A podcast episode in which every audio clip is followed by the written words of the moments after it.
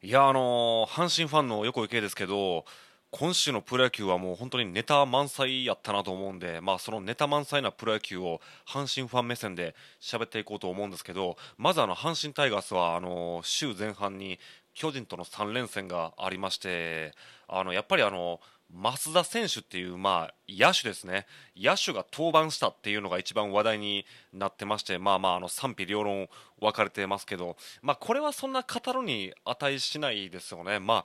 僕はあのメジャーリーグむしろあの僕はあの夜が結構仕事多いんで昼間にメジャーリーグを見ることの方が多いんですけどメジャーリーグでは別に普通によくあることなんですよね、まあ、今年プロ野球はまあコロナの影響コロナの影響あったというのにもともと140 4試合、6試合、まあ、140何試合かなのを、まあ、120試合にしか減らしてないんですよね。でそれで11月末までやりきるっていう風な感じのあの日程になってまして、まあ、メジャーリーグは 60, 60試合しかしてないんですけどねだからまあめちゃめちゃ過密日程なんでそらピッチャー休ませてないとかわいそうだと思うんでだからまああの増田投手の野手登板、まあ、これはまあ他のチームも他のチームもどんどん別にやっていいと思うんで、まあ、原監督が先陣を切ってくれたってことでこれはもう賞賛に値するんじゃないかと思うんですよね。でまあ、同じ巨人でですねあの藤浪投手が、まあ、まあ阪神でいろいろ今話題になってますけど登板した試合ですけどあのこの時にあの、まあ、巨人がまあ試合前にエンジン、まあ、選手がみんな輪になってあの、まあ、あの頑張るぞおーっていう掛け声をするのを、まあ、エンジンって言うんですけど、まあ、エンジンを組むわけなんですけど、まあ、そのエンジンの内容が結構巨人って面白いんですよね。あの結構おもろいこと言って選手がみんな笑って試合始めるっていう内容が多くてなんか元木コーチがなんかいじるとかなんかそんなんもあの全部巨人がその広報がそれを撮影して YouTube にアップしててそれが結構人気になってるんですけどその巨人のエンジンでですねその藤浪選手、まあ、この藤浪選手あのなんでその話題なんかっていうとあのここ何年かその請求難イップスまあコントロールがその精神的な問題でコントロールが効かなくなるというまあ心の病みたいなもんになってて、まあ、デッドボールを量産するピッチャーなんですね。しかも藤浪投手というのはまあ剛速球ピッチャーなんでその剛速球をもう相手選手にデッドボールしまくるということで話題になってるんですけどそれでですねあの阪神の藤浪選手が投げる前に巨人のエンジンで、まあ、北村選手という若手の選手がいるんですけど、まあ、ちなみにこのエンジンの掛け声っていうのはあの試合ごとに選手が持ち回りでみんな交代して、まあ、声を出すわけなんですけどその若手の北村選手があの藤波さんに当てられる当てられる前にバットに当てていきましょうおおみたいなエンジンしてたんですよね。でそれがまた、まあ、巨人の広報が、まあ、あの録音しててそれを YouTube にアップしてるわけなんですけどまあさすがにこれはまあ毎回毎回巨人はそういうあの ちょっとギャグっぽいエンジンをやってるんですけどこれは笑えない阪神に失礼だってことでまあ炎上したという件がありましたけどまあ、これは野球好きの僕としてで一応僕はあの少年野球と草野球の経験はあるんで一応まあまあしょぼいですけど野球経験者と言わ野球経験者として言わせてもらうんですけどいやそれは別に炎上せんでいいというか別に巨人も謝罪せんでいいしあの失礼って言ってるやつの気が知れんとしか僕は思えないですね。エンジンなんてそんなもんですし、それにあの、これ野球やったことない人は多分分からんと思いますけど、試合中なんて、そんなんやじ合戦ですよ、そんなん両方のベンチから。で、ベンチもそうですし、もちろん観客からもそんなんやじ飛んできますし、そのやじ合戦で、しかもその野球の醍醐味の一つとして、そのやじ合戦っていうのがまあ面白いんですよ。本当にやっぱり特に僕まあ、関西人なんであの関西なんてそのもちろん野球やってる人のそのベンチからのやじもそうですけど、まあ、観客からのやじもそうですけどおもろいんですよ。やっぱりあのお笑い芸人じゃなくても素人の人にもそのギャグセンスある人がまあ関西いっぱいいるんで。そのやじを楽しみながら野球を見るというのが、まあ、あの野球の醍醐味であるんでだから関西人のしかも野球経験者の僕からしたらこの北村選手のあのデッドボール食らう前にだから当てられる前にバットに当てていきましょうおおっていうのはまあまああのまあそんなおもろいわけでもないですけど、まあナイスギャグとしか僕は思ってないですし、むしろ藤浪選手も阪神サイドも、あの、笑ってるんちゃいますかね、これ聞いて、巨人があんな言うとったぞって知ったら。だから多分これ誰も怒ってないと思うんですよね。だから、炎上したって言いますけど、ただ単になんか怒りたい人が怒ってるだけなんちゃうかなとしか僕は思わないなと思います。さあまあ、ここからちょっと真面目な話ですけど、あの今年のプロ野球は満塁ホームランがめちゃめちゃ出てて、あのー、まあ、だからその今、プロ野球はまあ140何試合、まあ、144か6か忘れましたけどからまあ120試合に減ってるんですけどそれでももうこのままいったら過去最高ペースで、まあ、シーズンの満塁ホームラン記録が出るぞって言われてるぐらい、まあ、あの満塁ホームランが出てる年に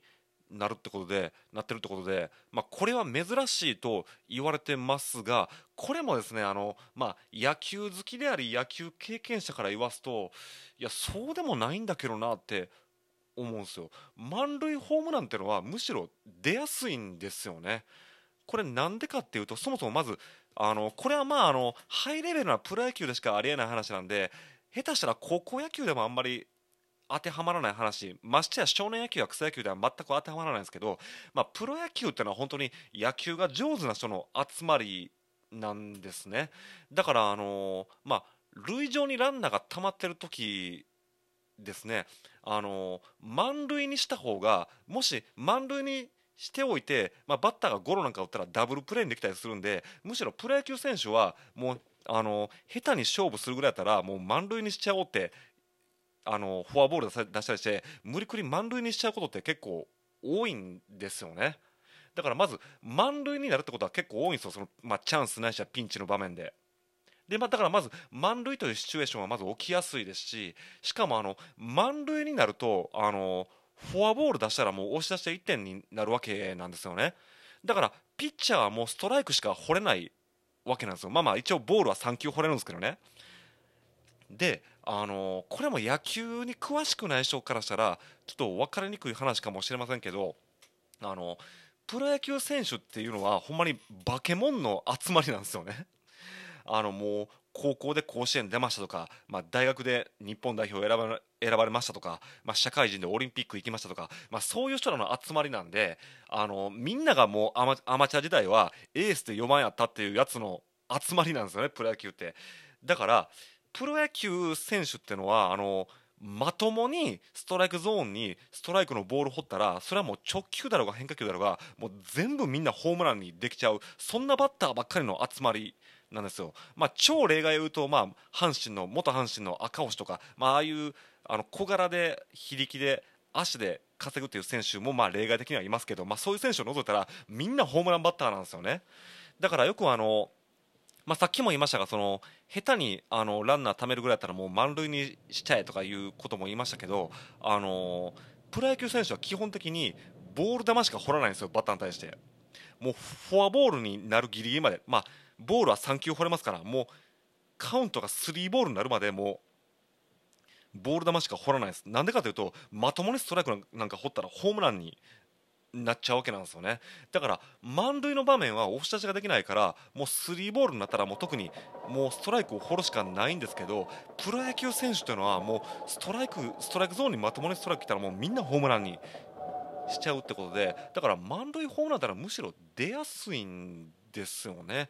だからまあこれは普通のことなんちゃうかなって僕は思うんですよね。とは言っても例えば日本の個人における満塁ホームラン記録もあの、まあ、巨人の駒田とか王貞治がまあ10何本持っててそれをあの西武のあのおかわり君中村選手がまあ塗り替えてなんか20本ぐらい打てるんですかね今。あるんで、まあ、満塁ホームランってなかなか出ないというイメージ持ってる人多いんですけど満塁ホームランは意外と出やすいということを、まあ、ちょっと言っておきたかったなと言っておきたかったなと